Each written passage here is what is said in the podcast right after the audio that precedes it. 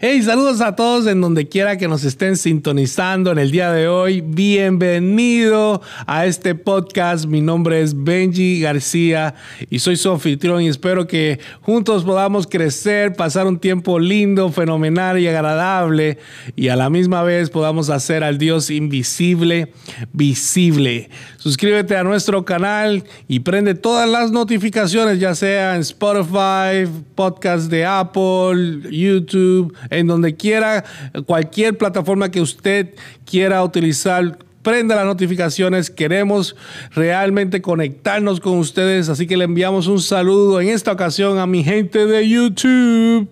Gracias por apoyarnos y gracias por creer en nosotros. Gracias por esos views y esos likes. Compartan y compartan y comenten, mejor dicho, este eh, en todos nuestros videos. Queremos hacer la diferencia. Si nos quieres escribir, hazlo al info arroba benjigarcia.com y estaremos contestando todas las preguntas cada semana.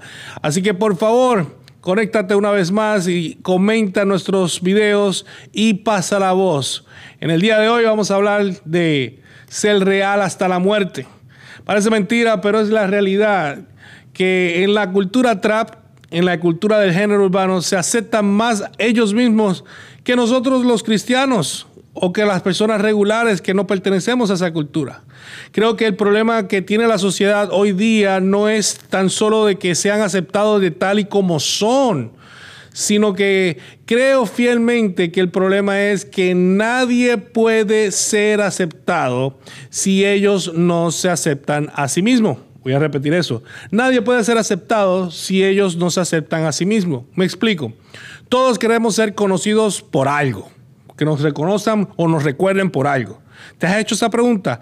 ¿Cómo, ¿Cómo, quieres que la gente te conozca? ¿Cómo quieres que la gente te reconozca o te, o te recuerde?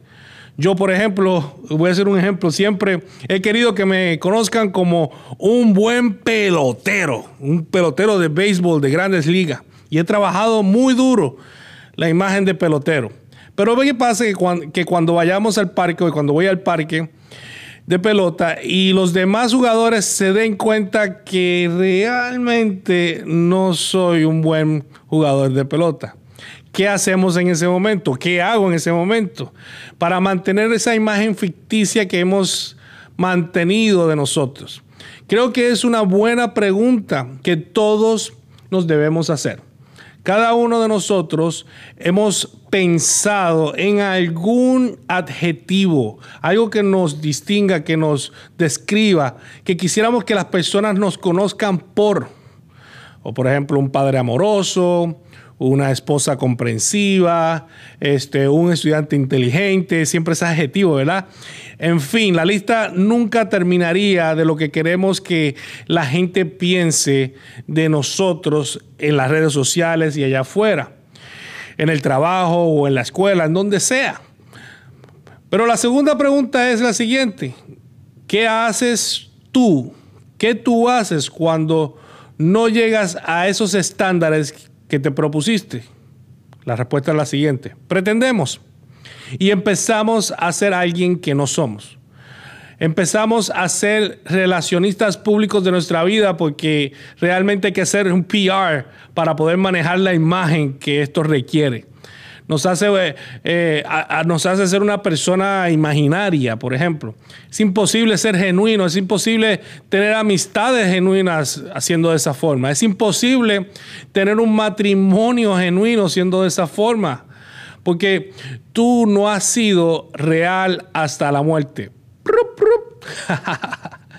y nunca tendrás la, la, la oportunidad de experimentar esas relaciones hasta que llenemos esos espacios vacíos.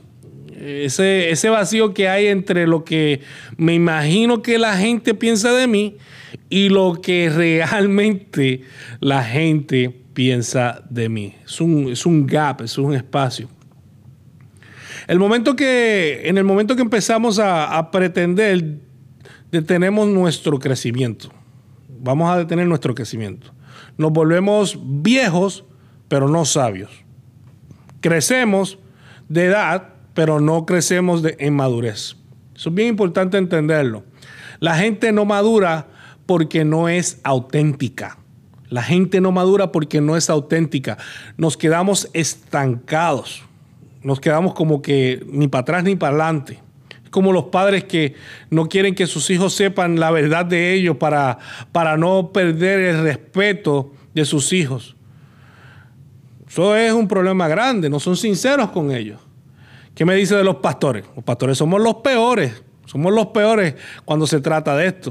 O sea, no, nosotros tenemos una imagen que proteger, tenemos muchos hijos espirituales y todos esperan que seamos como esa imagen perfecta que posiblemente hasta, hasta yo en algún momento dado lo haya creado.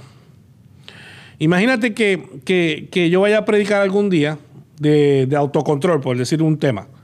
Y antes de empezar le digo a la, congregación, ay, quiero agradecerle a, fulano y a sutano o a Gregorio por haberme buscado ayer después de la fiesta de Esteban, porque me di unos cuantos de más y pues terminé borracho y gracias por llevar y voy a predicar de autocontrol. Nadie quiere escuchar eso.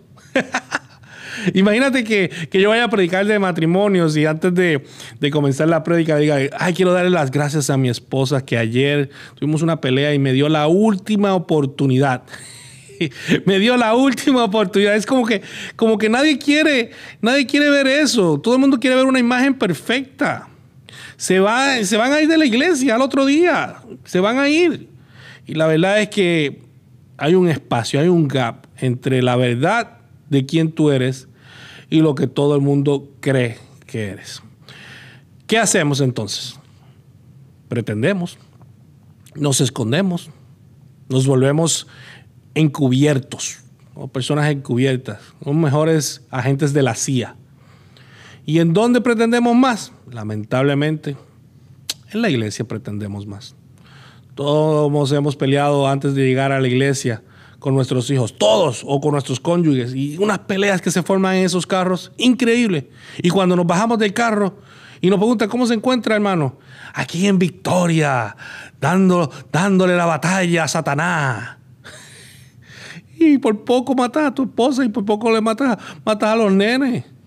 La razón es porque si todos saben la realidad de tu vida, posiblemente no te acepten. Si las personas no te conocen como eres de verdad, entonces no te van a querer de verdad. Y eso es bien triste. Hay que aceptar que nos hemos convertido en unos pretencólicos. Pretencólicos. En vez de alcohólicos, pretencólicos. Hasta que no aceptemos y abracemos quién realmente somos, no vamos a llegar a donde tenemos que llegar y a donde queremos ir. Todos queremos ser conocidos por algo, pero lo que necesitamos es ser conocidos por alguien. Todos queremos ser conocidos por algo, pero todos necesitamos ser conocidos por alguien. Necesitamos relaciones saludables. Todos necesitamos un ambiente en donde podamos ser nosotros mismos. ¿Se pueden imaginar eso? Que podamos ser reales hasta la muerte. Cuando encontramos ese lugar con ese tipo de, personas, cambiamos. ¿Y qué decimos? Esa gente tiene los pies en la tierra. No, no, no, no, no, no. No, no, no es que esa gente son reales de verdad. Es simplemente que tal vez encontraste a esa gente que es real, pero tal vez fue que tú te abriste por primera vez y tú fuiste real por primera vez con alguien en tu vida y les caíste bien. O sea, fuiste conocido por alguien y no por algo. No por algo. Esta es la parte del que nos va a confrontar y nos va, ¿cómo te digo? Nos va a sacar de la zona de comodidad. En lugar de, en lugar de que seamos conocidos por algo en la iglesia, conoce a alguien en la iglesia. Santiago dijo, eh, en la primera iglesia de Jerusalén, en Santiago 5.16, leo de la nueva versión internacional. Por eso confiésense unos a los otros sus pecados y oren unos por los otros para que sean que sanados. Si vas a hacer eso, te aconsejo que no vayas primero o no lo hagas primero. si nosotros hacemos eso, van a conocer aquello que no queremos que conozcan. Y yo no quiero a nadie que sepa eso. ¡Wow! Pero tal vez te has preguntado como, como, por qué siempre estás triste. O te has preguntado por qué, eh, por qué estás de depresión. Por qué, este, no sé, no, te has preguntado por qué no, no sientes paz. Por, qué no has podido perdonar. O sea, tú lees ese libro de Santiago y dices, yo no voy a ir primero, yo no voy a hacer eso porque hay, una gran, hay un gran poder de sanidad espiritual en la confesión.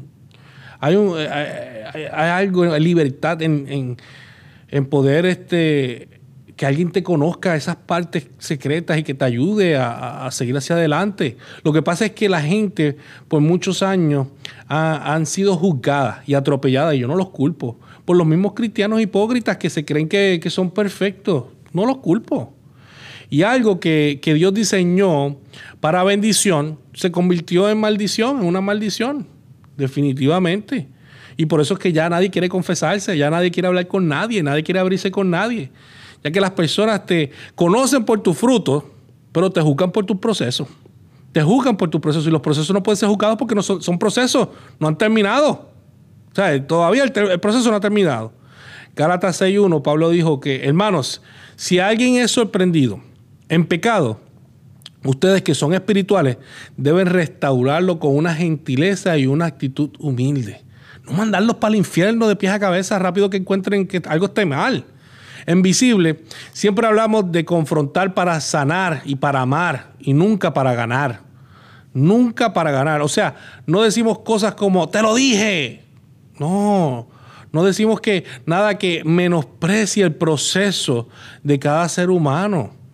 No decimos nada que, nos llene el ego a nosotros mismos, sino que amamos a las personas y dejamos que Dios termine lo que comenzó en ellos.